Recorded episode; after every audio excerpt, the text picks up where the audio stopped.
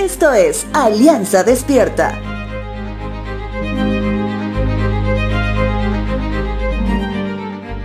A partir del capítulo 138 de los Salmos, nos encontramos con un grupo de ocho salmos escritos por David o escritos en honor a David.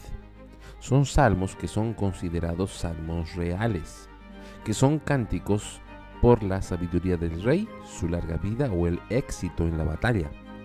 En ese sentido, en el Salmo 138 vemos una súplica individual que habla de la gratitud a Dios.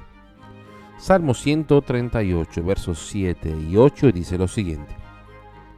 Aunque estoy rodeado de dificultades, tú me protegerás del enojo de mis enemigos.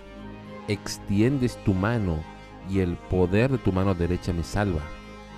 El Señor llevará a cabo los planes que tiene para mi vida, pues tu fiel amor, oh Señor, permanece para siempre. No me abandones, porque tú me creaste.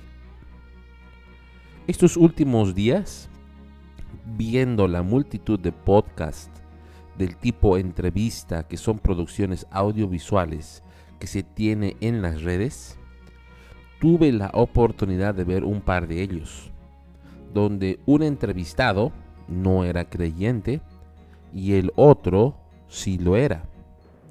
Ambas personas relativamente jóvenes, de entre 30 a 40 años, contaron que hubo un momento en sus vidas donde una enfermedad les hizo meditar en su vida y que tuvieron un temor que les costaba imaginar despedirse de sus seres queridos.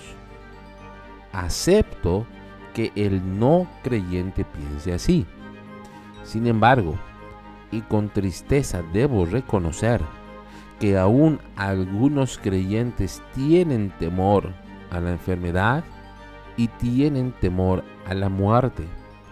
Y no me refiero al dolor físico propiamente dicho, sino que me refiero a lo que la mente empieza a tejer, o mejor dicho, a dejar de tejer en base a los objetivos personales que se han estado construyendo.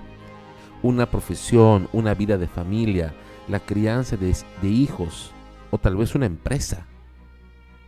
Algo que iba a terminar. ¿Qué dice el salmista?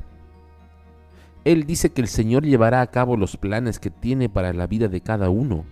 Pero, ¿cómo podemos darnos cuenta de que son sus planes? El salmista admite que su vida también estaba llena de dificultades, pero que era Dios quien siempre los rescataba. ¿Cómo podía él hablar con tanta seguridad? Es porque él trabajaba, servía, Caminaba y respiraba reconociendo que Dios es su creador. Reconocía su fidelidad porque él trabajaba en su fidelidad con Dios y porque reconocía que la salvación de Dios está disponible también para él. Recuerda, tu vida puede estar en los planes de Dios si tú decides caminar con Él y poner tu vista más en el reino celestial que lo que tú puedes ver en este mundo.